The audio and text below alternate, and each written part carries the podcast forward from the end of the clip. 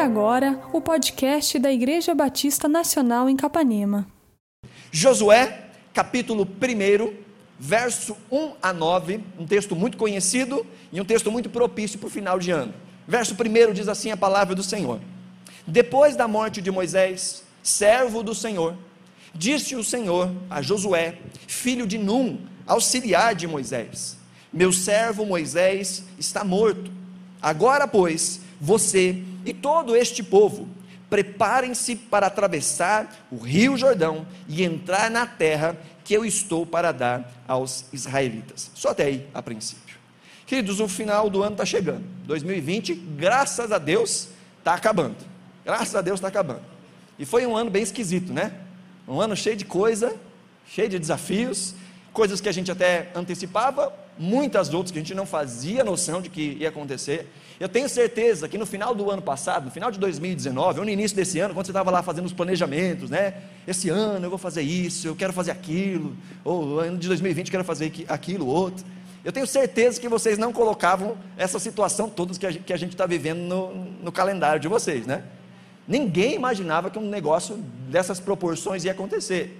Independente da forma como você enxerga esse momento que a gente está vivendo, é um momento difícil, é um momento esquisito, em que nós não temos tanto controle sobre as coisas que a gente quer fazer. Tem coisas que dependem de nós e que a gente não pode fazer, ou não quer fazer, ou não faz. Mas tem tantas coisas que não dependem de nós, e porque nós vivemos numa comunidade, nós vivemos numa sociedade, coisas que nós gostaríamos de fazer, nós não podemos fazer, somos restringidos de fazer. Estamos aqui todos já há algum tempo, em, em, quantidade reduzida na igreja, vindo no culto, um monte de crente mascarado, agora posso falar tranquilo isso, né? Um monte de crente mascarado vindo para a igreja, uma situação complicada, ninguém imaginava um negócio desse. Desafios nós vivemos ao longo de 2020, não foi um ano fácil. E nós estamos para entrar em 2021. E não há uma, uma ideia mística de que do dia 31 de dezembro para o dia 1 de janeiro muda alguma coisa misticamente, tudo fica novo. Não, é um tempo em que a gente mudou de ano, mas a gente vai arrastar para o ano de 2021 né, alguns desafios que precisam ser vencidos. E no ano de 2021 teremos desafios que nós não tivemos também neste ano. A vida é essa grande jornada, em que nós precisamos ao máximo conhecer ao Senhor, os caminhos que o Senhor nos dá, para direcionarmos a nossa vida, mas contando também que vem dias difíceis, vem tempestades, vem situações que nós não estávamos contando com elas. E nós precisamos da graça do Senhor para enfrentar até mesmo essas, essas adversidades. O Senhor nos dá instruções de como vivemos a vida, de como nos prepararmos para o que vem pela frente. Como olharmos para a vida e prepararmos a nossa bagagem para os dias que vêm pela frente. As coisas boas e as coisas difíceis que nós vamos enfrentar nos dias que vêm pela frente. O texto que nós estamos meditando, o texto de Josué, aqueles que participaram de toda a nossa série de exposições sobre a vida de José, vão conseguir conectar melhor agora o texto de Josué. Deus havia feito uma promessa a Abraão, depois confirmou essa promessa ao seu filho Isaque, depois ao seu neto Jacó, de que faria deste povo uma grande nação e daria a este povo uma terra. E nós terminamos a série de José com o povo no Egito. Desceram ao Egito porque havia grande fome sobre a terra mas Deus preservou o seu povo, levando-os ao Egito. E o texto lá nos diz que um pouco mais de 70 pessoas era a família de Jacó, era a família chamada de Israel. Um pouco mais de 70 pessoas. 430 anos se passam nessas condições e o povo de Deus cresce em meio ao Egito. De cerca de 73 pessoas, 75 pessoas que foram para o Egito, Agora, 430 anos depois, eles eram mais de um milhão de judeus vivendo eh, no Egito. E Deus, que havia dito para eles que eles seriam uma grande nação e teriam uma terra, já havia cumprido parte da promessa dizendo que eles eram grande nação e se tornaram de fato uma grande nação, mas uma nação em um território estrangeiro. E agora chega a hora deste povo pegar a segunda parte dessa promessa, que era a sua terra prometida. Então Deus levanta agora um homem chamado Moisés. E pela mão de Moisés, em meio a muitos milagres e muitos sinais, o povo de Deus é tirado do Egito e está caminhando rumo à terra prometida. Eles param num lugar, num, numa colina, num monte, chamado Monte Sinai. Ali eles ficam acampados durante um ano, e nesse meio tempo o Senhor dá a eles muitas instruções. Deus está fazendo deste grande povo uma nação de fato, e dá a eles inclusive uma constituição, dá a eles regras, pelas quais eles vão reger a sua vida. vão reger as suas coisas na sociedade, como é que eles vão uh, tratar uns aos outros, como é que eles vão fazer negócios. Deus dá a eles muitas instruções. E depois desse um ano, Deus agora os encaminha rumo a essa terra prometida. Em 11 dias, eles chegam em Canaã. 11 dias eles chegam em Canaã. Depois, se você quiser, ler lá Números capítulo 13, quando os espias são mandados para averiguar, eh, averiguar a terra, diz que eles estavam acampados ali na cidade de Cades Barneia. Estavam parados em Cades Barneia. E Deuteronômio capítulo 1 vai dizer que do Monte Sinai, do Monte Oreb, até Cades Barneia eram 11 dias. Então eles saíram do Monte Sinai em 11 dias, chegaram na terra prometida. Pronto, acabou a história, né? Chegaram na terra prometida. Conseguiram aquilo que Deus havia prometido, não é assim? Não é? Não, né? Só que não, né? Por eles serem rebeldes ao Senhor, não creem na promessa do Senhor, o Senhor disse: então vocês não vão entrar na terra. A família de vocês, os seus descendentes vão entrar, mas vocês, porque não creem, porque não se estabelecem, não estabelecem essa aliança de fato comigo, vocês não vão entrar na terra. E eles passam 40 anos vagando no deserto. Enquanto toda aquela geração não passar, ninguém vai entrar na terra prometida. Chegamos então no livro de Deuteronômio, em que Deus agora, por meio de Moisés, chama essa nova geração, a geração que vai entrar na terra prometida, e faz com que eles se lembrem de todas as promessas, faz com que eles se lembrem de toda a lei do Senhor, para que então possam entrar na terra prometida.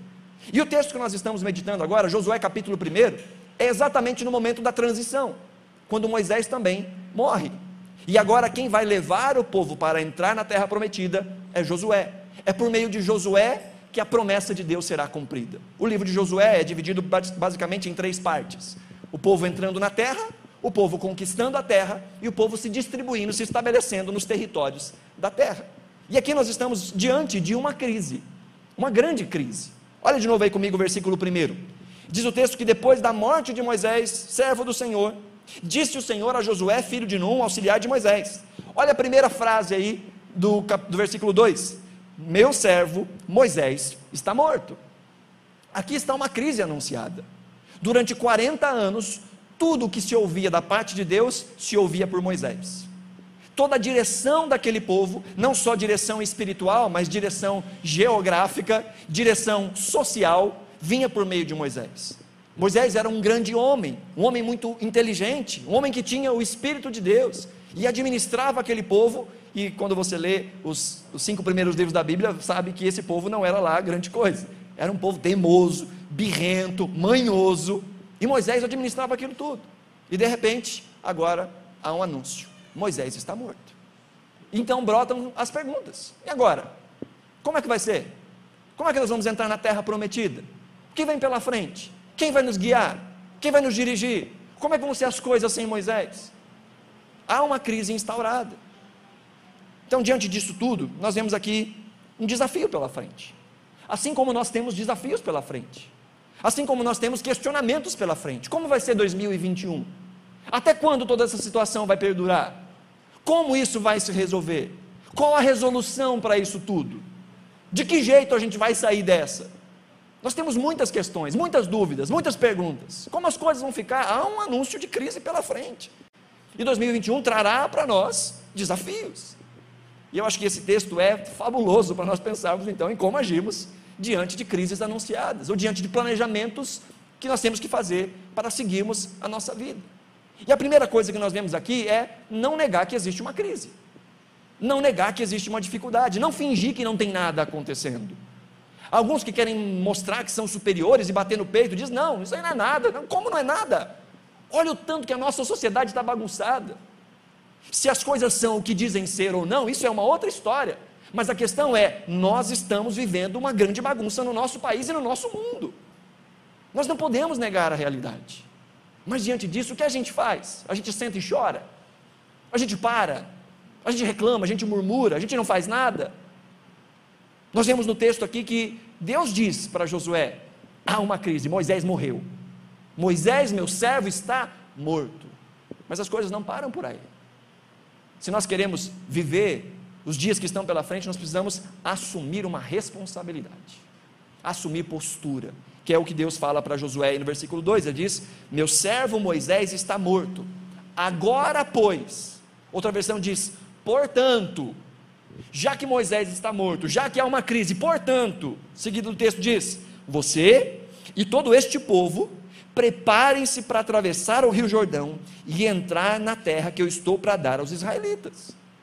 Há uma dificuldade, mas diante dessa dificuldade, assuma a sua responsabilidade. Assuma aquilo que Deus te chamou para fazer, e Deus havia chamado Josué para fazer isso. Josué, como diz o texto no versículo 1, era auxiliar de Moisés. Ele já estava sendo treinado aos pés de Moisés. Já havia recebido responsabilidade de Moisés. Deus havia já dado a ele algumas direções. E diante das direções que Deus já havia dado a Josué, Deus fala: agora assume teu posto, assume a sua responsabilidade, se prepara, você e o povo se preparem para entrar na terra que eu estou prestes a dar. Então, diante da crise, o que a gente faz? Primeiro, a gente não nega o desafio. Segundo, nós vencemos a passividade. Nós aprendemos a agir. Nós aprendemos a tomar responsabilidade, assumir responsabilidade. Porque Deus nos chama para avançar.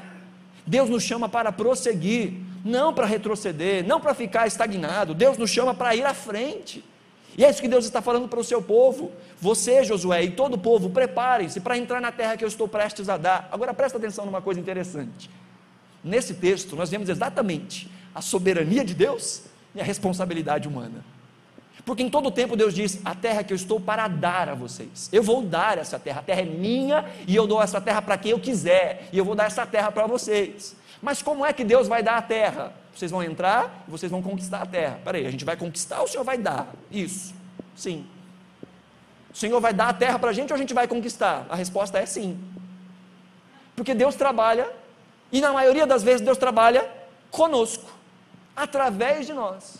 E Deus vai estabelecendo a sua vontade à medida que nós caminhamos. Em muitos momentos nós vemos esse momento aqui sendo descrito profeticamente como vocês vão tomar posse dessa terra. Em outros momentos Deus diz: Eu vou dar essa terra. E aqui nós vemos as duas coisas. Preparem-se, porque vocês vão atravessar o Jordão. Vocês vão colocar o pé, vão ter que colocar o pé na estrada e vão atravessar o Jordão. E chegando lá, existem nações, havia ali sete grandes povos, mais preparados militarmente do que os israelitas. Vocês vão entrar e vocês vão conquistar a terra, porque essa terra é de vocês. Então veja, não é porque Deus nos abençoa que nós somos simplesmente passivos no processo. Deus nos abençoa na caminhada. Deus nos dá instruções para nós assumirmos responsabilidade e vivermos à luz da força que Deus nos dá e da direção que Deus nos dá. Não é simplesmente sentar e esperar que tudo se resolva sozinho. Há uma parcela de responsabilidade da nossa vida sobre a nossa vida. Nós não fazemos tudo sozinhos, mas também não é Deus que faz todas as coisas, Deus faz as coisas também através de nós. Deus nos chama para este processo, Deus nos chama a agirmos juntamente com Ele. E Deus nos abençoa no caminho. Há um equilíbrio que precisa ser estabelecido em nós. Sabemos que Deus faz as coisas. Quando nós olhamos para o texto que nos chama a atenção para essa assumir de responsabilidade, tomar ações. Logo em seguida nós podemos perceber ao longo de todo o texto aqui também que há um grande desafio. Há um grande obstáculo para essa ação. Há um grande obstáculo para assumir responsabilidade. Por isso Deus tem que falar para Josué três vezes no texto: esforça-te e tenha coragem. Ou em outra tradução, esforça-te e tenha bom ânimo. Deus tem que falar isso para ele três vezes. Deus fala para ele no versículo 6: seja forte e corajoso. Lá no versículo uh, ah, 7, somente seja forte e muito corajoso. Lá no versículo 9, não fui eu que te ordenei, não fui eu que ordenei a você, seja forte e corajoso. Olha o finalzinho do versículo 9: não se apavore, nem desanime. Deus tem que falar para Josué: Josué, seja forte e corajoso. Josué, seja forte e corajoso. Josué, seja forte e corajoso. Josué, não desanima, não se apavore. E por que, que Deus tem que ficar repetindo isso toda, toda hora? Porque se há uma coisa que nos trava, é o desânimo. Se há uma coisa que nos paralisa, é um coração destruído, um coração derrubado, um ânimo derrubado. E Deus tem que falar, Josué, tenha coragem, tenha ânimo, se esforce.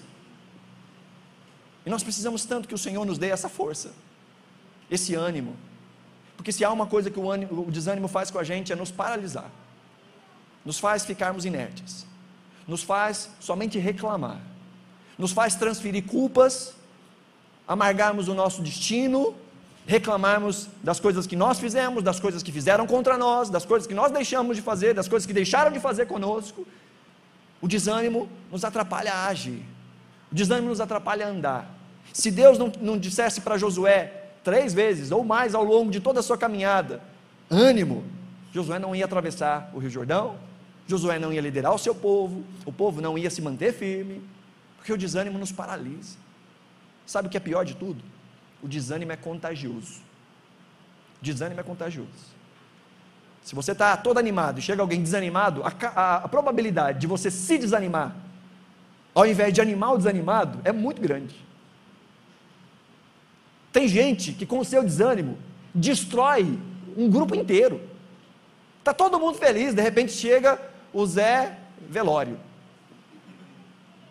E com três, quatro palavras, ele joga a moral de todo mundo lá embaixo, todo mundo fica triste, destruído. Desânimo, desânimo contagia. Afinal, não foi isso que trouxe eles nessa situação? Em 11 dias eles chegaram na beira da terra prometida. Deus havia acabado de fazer vários milagres no Egito.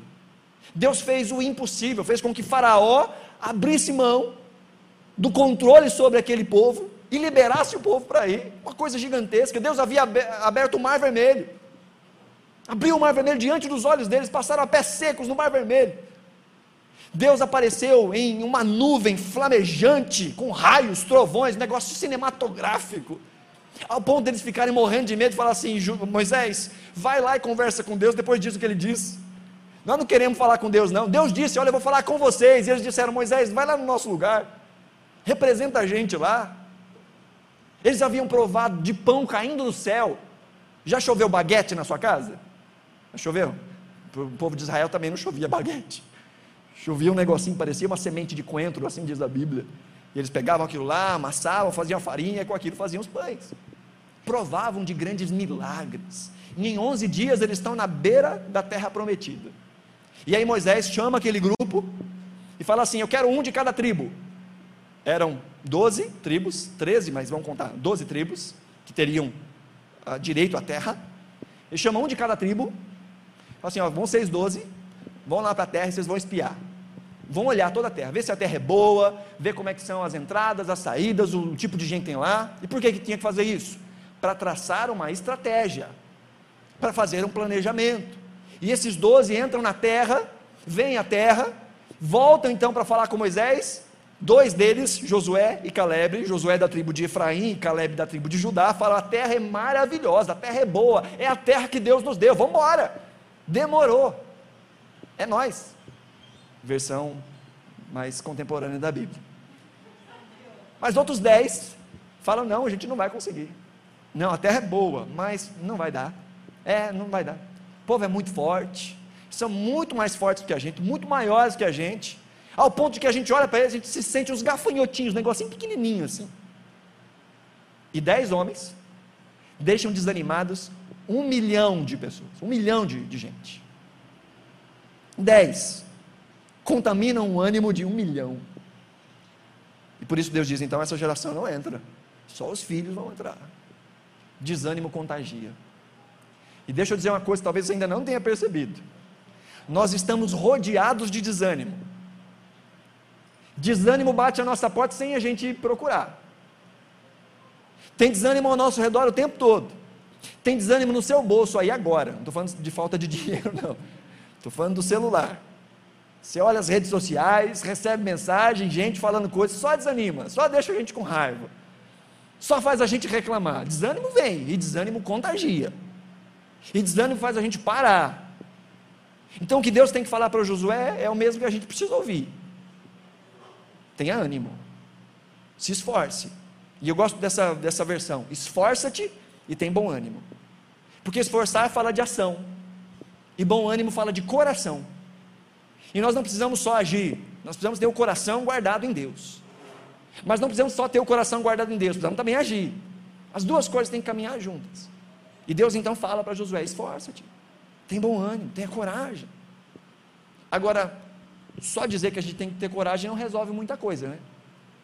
Eu contava hoje pela manhã que eu sou um pouco medroso no que diz respeito aí a atividades radicais, por assim dizer. a época de, de criança, adolescência, até hoje. Eu ia nos, nos parques de diversão aí da vida, lá em Araçatuba, não tinha feira do melado, mas tinha a famosa Expo Araçatuba. E na Expo vinha aqueles brinquedos, né? Vinha kamikaze, vinha umas rodas gigantes muito louca, vinha umas montanhas russas. Fui numa montanha russa uma vez para nunca mais. Quase me virei do avesso. Passei mal demais. Desde então, um medo, um medo lascado. Ao ponto de que vou nesses parques aí e o brinquedo mais radical que eu vou é no carrinho de bate-bate. É o mais radical. Minha irmã já é diferente. Minha irmã, com 10 anos de idade, ela via aqueles kamikaze, o negócio amarra uma corda na, na perna e pula de 10, 10, 10 andares. Pula. E ela com 10 anos, eu quero, quero pular aquilo ali, doida da cabeça. Mas não adianta. Eu com esse medo, se alguém chega para mim lá no alto do bug jump, prestes a pular, eu morrer de medo, e alguém fala assim, viu, fica com medo, não. Ah, tá, é só isso que eu precisava ouvir. Agora tudo bem. Resolve? Não resolve. E Deus está falando para Josué: Josué, tenha ânimo. Mas Deus não fala palavras ao vento. Deus não fala simplesmente para ele: tenha ânimo. Deus dá a ele as bases para o ânimo, as bases para a confiança como manter o bom ânimo apesar dos desafios e apesar das circunstâncias. Olha comigo aí no versículo 3. Verso 3 diz: Como prometi a Moisés, todo lugar onde puserem os pés eu darei a vocês. Seu território se estenderá do deserto ao Líbano, e do grande rio, o Eufrates, toda a terra dos Hititas, até o mar grande, no oeste. Olha o verso 6. Seja forte e corajoso, porque você conduzirá este povo para dar a terra que prometi sob juramento aos seus antepassados. Deus diz a Josué: tenha coragem, tenha ânimo, porque existe promessa. E se há algo que nos firma nos dias difíceis, é nos lembrar que Deus nos faz promessas e que Deus não é homem para que minta, e que Deus cumpre as suas promessas. E assim como Deus já havia dito para esse povo: Eu farei de vocês uma grande nação, e fez. Deus disse: vocês vão entrar na terra, e eles entrarão, e eles entraram. Deus nos dá promessas. Agora presta atenção numa coisa: precisamos examinar o texto direito e aplicar o texto direito para nós. O texto não está dizendo que o lugar onde a gente põe a planta do nosso pé, nós conquistamos. Isso aqui é uma promessa que Deus tinha feito para esse povo que quando eles entrassem na terra de Canaã, os lugares onde eles colocassem os pés, esse lugar seria desse, dele, povo de Israel, tá? Essa era a promessa para este povo, para essa gente. Mas Deus nos dá também promessas. A Bíblia está cheia de promessas que são também para nós. Só uma coisa interessante aqui. Quando nós olhamos essa lista de lugares aqui, são ah, os limites que Deus está dizendo: olha, vocês vão ter território até lá, até lá, até aqui, até lá. Se a gente olha para o mapa, Aqui fala de uma região ah, que é, hoje é o Líbano, uma outra região que hoje é o Iraque. Deus disse: Olha, vocês vão entrar nessa terra, o lugar onde vocês colocarem os pés, eu vou dar para vocês. E o território aqui era de cerca de 500 mil quilômetros quadrados, esse território que ele está descrevendo aqui. Mas Israel, no melhor dos seus momentos, debaixo do rei Davi, depois do rei Salomão, só conseguiu conquistar, estender os seus territórios a 50 mil quilômetros quadrados a um décimo daquilo que está sendo dito aqui. Por quê? Porque eles se acomodaram. Porque eles não colocaram os seus pés. Porque eles não foram até onde o Senhor havia dito. Deus disse: Olha, tem uma promessa, eu vou dar para vocês. Aqui está a terra diante de vocês, onde vocês colocarem o pé, vai, vai ser de vocês. Mas eles desistiram, eles se acomodaram, eles se voltaram contra Deus, eles começaram a se envolver em tantas outras coisas e deixaram de receber aquilo que Deus havia prometido a eles. Veja, é Deus quem abençoa, é Deus quem dá, mas Deus nos chama a uma caminhada com Ele, Deus nos chama a uma vida de assumirmos a responsabilidade com Ele. Deus nos chama a vivermos debaixo das suas orientações, e Ele vai acrescentando a nós aquilo que Ele nos prometeu. Se nós queremos ter ânimo de fato, precisamos nos cercar de ouvir as promessas do Senhor, de nos lembrarmos que existem promessas para nós, o Novo Testamento nos fala de muitas promessas. A maioria delas, de fato, são promessas espirituais. Promessas de coisas que estão para além dessa realidade. Mas há promessas do Senhor de que Ele cuidaria de nós. A promessa do Senhor que enquanto nós cuidamos do reino de Deus, buscamos o reino de Deus e a sua justiça, ele nos acrescenta aquilo que é necessário. Aquilo que nós precisamos, Deus nos dá. O difícil na vida de muito crente é saber que aquilo que a gente não tem é porque a gente não precisa. É essa parte complicada. Se Deus não acrescentou e Ele prometeu que Ele nos daria aquilo que a gente precisa, se Ele não acrescentou, faz as contas. É porque a gente não precisa. Ou talvez porque a gente ainda não esteja pronto para receber aquilo que Ele tem para nos dar de uma forma completa. Porque Deus não demora, Deus capricha. Gostou dessa frase? Você pôr lá no Facebook, no Instagram? Deus não demora, Deus capricha. E sabe, Deus havia dito isso para o povo. Lá em Êxodo capítulo 23, Deus diz para Israel: Olha, eu vou dar a vocês essa terra. Vocês vão chegar lá e vocês vão conquistar aqueles territórios. Mas Deus diz: Mas não vai ser do dia para a noite. Ele diz: Eu vou espantar as nações que ali estão. Como eu disse, sete grandes nações, mais poderosas, mais armadas, mais treinadas que os israelitas. Deus diz: Eu vou espantar essas nações, mas não vou fazer isso de uma vez. Porque se eu fizer isso de uma vez, vocês não vão dar conta de ocupar todo o território, o território vai se encher de animais selvagens, e depois vocês não vão conseguir mais entrar lá. Então Deus diz, fala assim, eu, Deus diz para eles, eu vou fazer isso pouco a pouco. E às vezes a gente fica decepcionado com Deus, porque a gente quer que Deus faça as coisas da nossa maneira, no nosso tempo, e a gente se esquece que Deus faz as coisas em processos na nossa vida. Porque antes de Deus nos dar alguma coisa, Deus primeiro tem que nos preparar.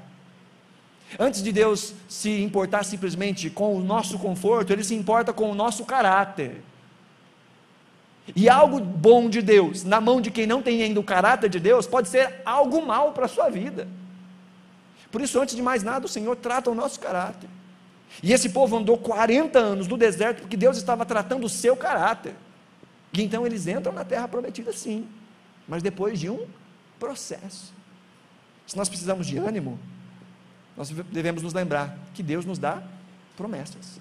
E que aquele que fez promessas é fiel a cumprir. Veja, ele diz no versículo 6: A terra que eu prometi sob juramento aos seus antepassados.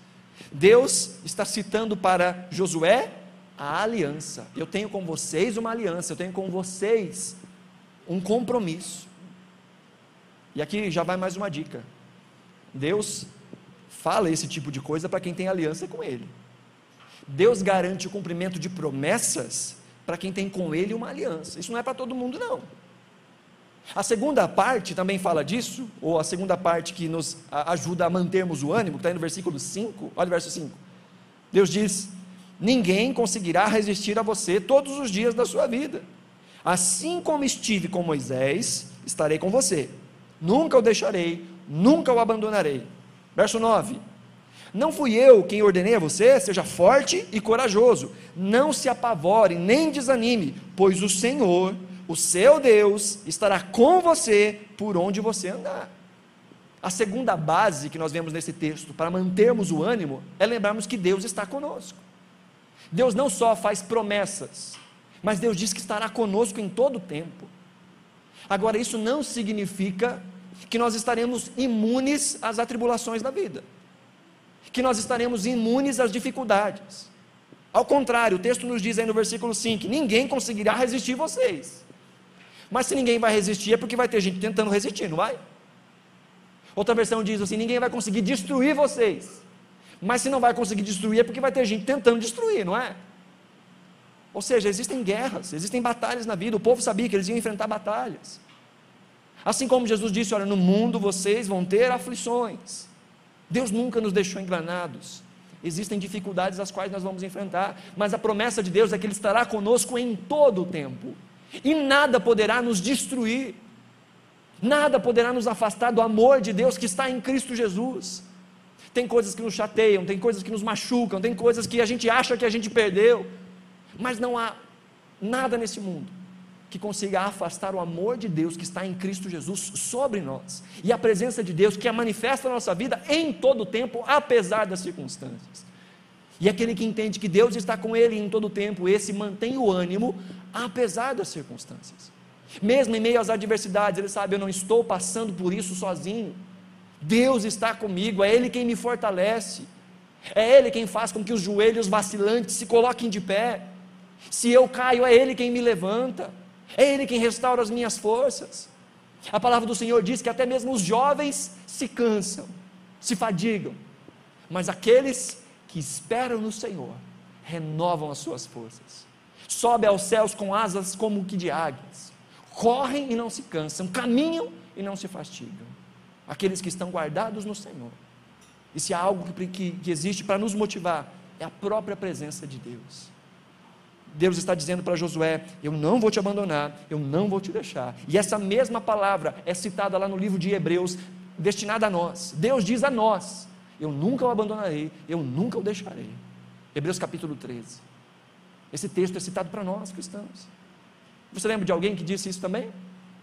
Eis que estou convosco todos os dias, no dia bom, no dia mau, até a consumação dos séculos. E Deus está conosco na pessoa do Espírito Santo, habitando em nós em todo o tempo. Se isso não for o suficiente para nos animar, nada mais vai nos animar. Se a consciência de que o Criador de todas as coisas, o Autor e Consumador da nossa fé, o Deus Todo-Poderoso, caminha conosco, mesmo em meio às dificuldades, mesmo em meio ao vale da sombra da morte, se isso não tira o nosso coração da aflição e do temor, nada vai poder tirar. Quando a Bíblia fala, não temas, Todas as vezes, pode fazer uma, pesquisa aí na sua Bíblia. Quando você ouve essa expressão não temas, vindo da parte de Deus, Deus sempre diz, ou antes ou depois, eu vou estar com você. Porque o que garante a vida sem temor é a consciência de quem é Deus e de que esse Deus está conosco. E Deus diz para Josué: Não temas, não se apavore, porque assim como eu fui com Moisés, eu vou ser com você. Não temas, não se apavore, no versículo 9, pois o seu Deus estará com você por onde você andar. Amém? Então, se a gente precisa de ânimo, precisamos voltar para essas verdades. Deus nos tem dado promessas e Deus nos tem dado principalmente a Sua presença.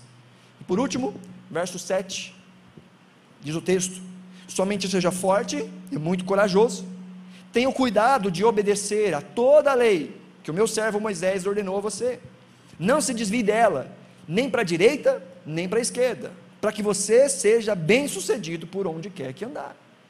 Aqui está o caminho. Porque se por um lado Deus diz que estará conosco em todo tempo, e Ele diz que vai nos abençoar em todo tempo, que Ele vai cumprir a sua promessa em todo tempo, Ele diz por qual caminho nós devemos andar. Deus não só nos anima, Deus, presta atenção nisso, Deus não nos anima para fazer besteira.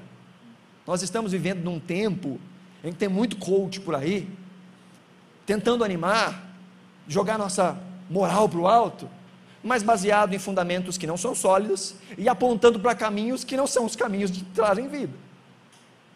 Eu ouvi uma frase uma vez, falava até com o Juninho isso hoje pela manhã, uma frase que dizia assim, ela é um pouco dura, não anime um burro, ele vai fazer burrado.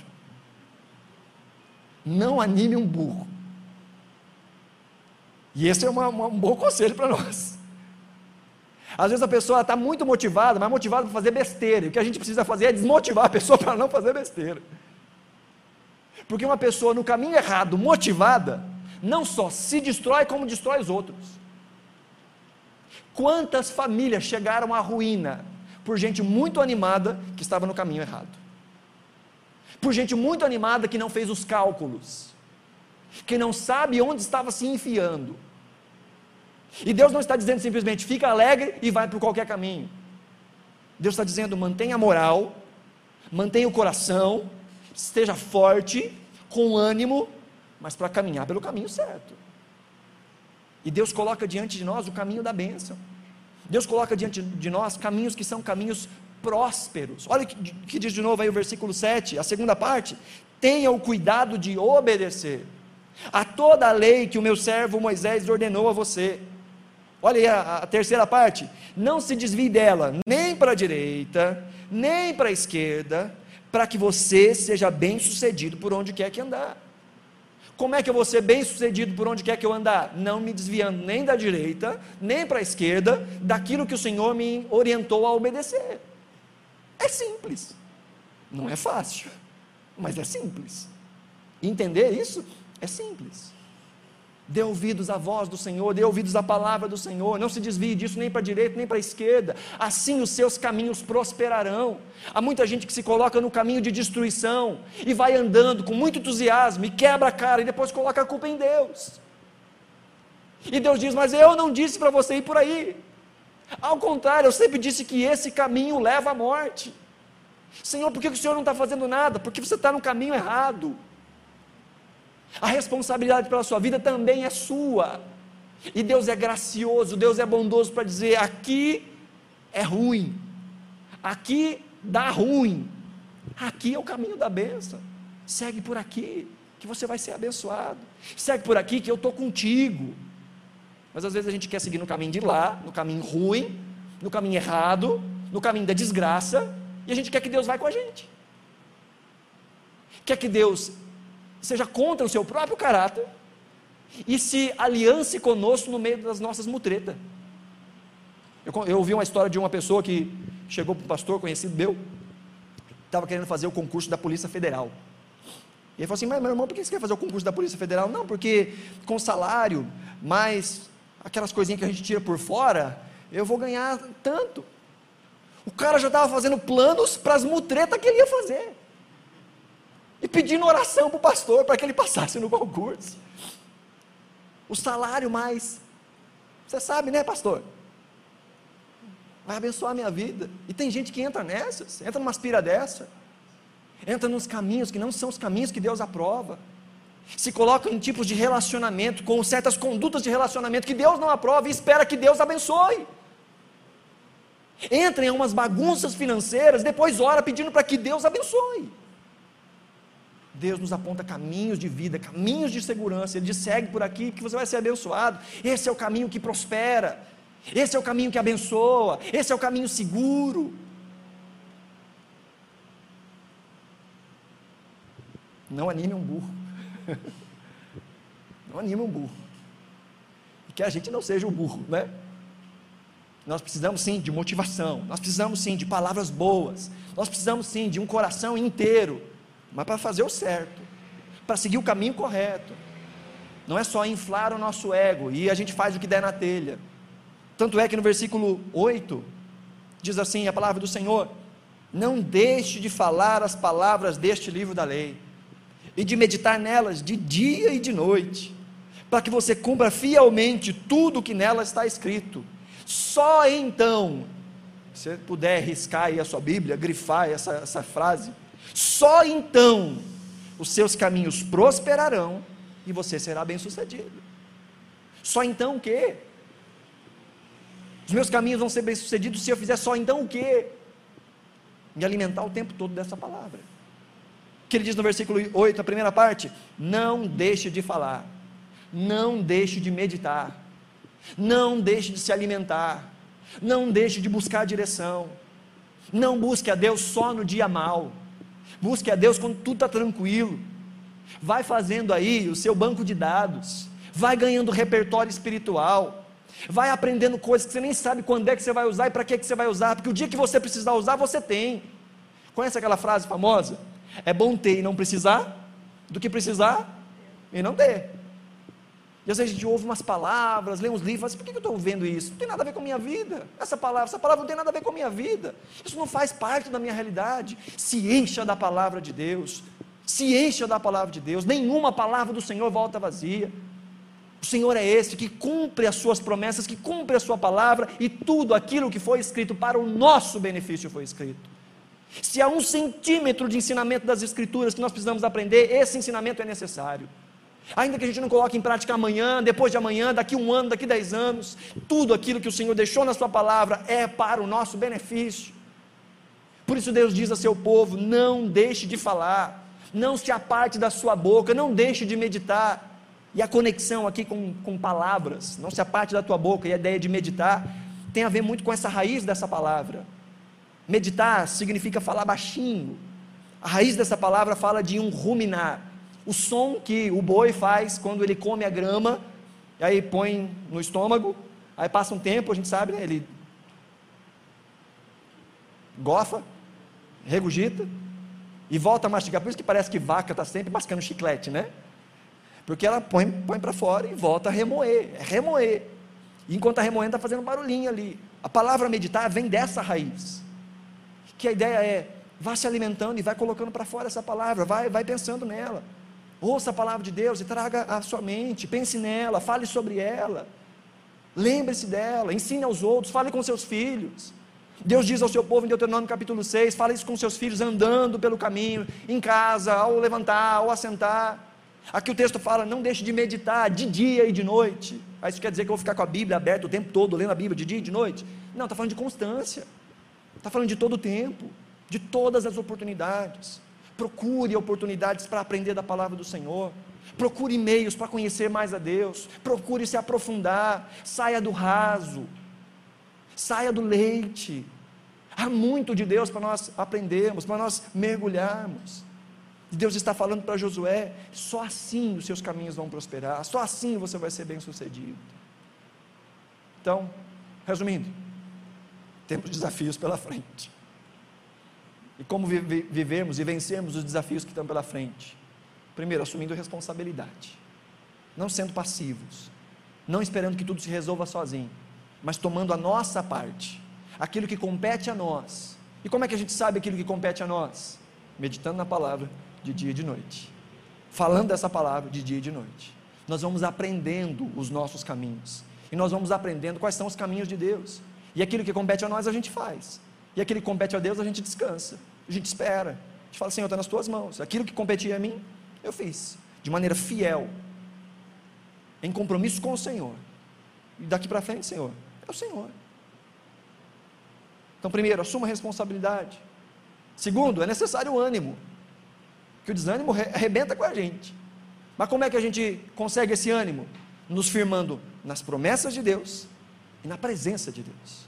E como é que eu vou ter mais consciência das promessas de Deus e da presença de Deus? Não deixe de falar as palavras desse livro, de dia e de noite. Medita de dia e de noite. Lembra da palavra de Deus de dia e de noite. Você vai conhecer as promessas. Você vai conhecer, inclusive, mais e mais promessas de Deus, dizendo: Eu vou estar com você em todo o tempo. Mantenha-se firme, guarde o seu coração nas promessas, na aliança com Deus. Terceiro, tenha ações dirigidas e protegidas pela palavra. Ande pelo caminho da benção. No ano de 2021, ande pelo caminho da benção. O caminho que Deus aponta, o caminho que Deus abençoa. E veja Deus te fortalecendo, veja Deus te encorajando e veja as coisas funcionando, apesar das circunstâncias. Veja o seu coração funcionando, apesar das circunstâncias. Mesmo diante das adversidades, veja o seu coração sendo guardado pela presença de Deus, pelas promessas de Deus, pela palavra de Deus. Amém? Se você puder, coloque-se de pé, nós vamos orar.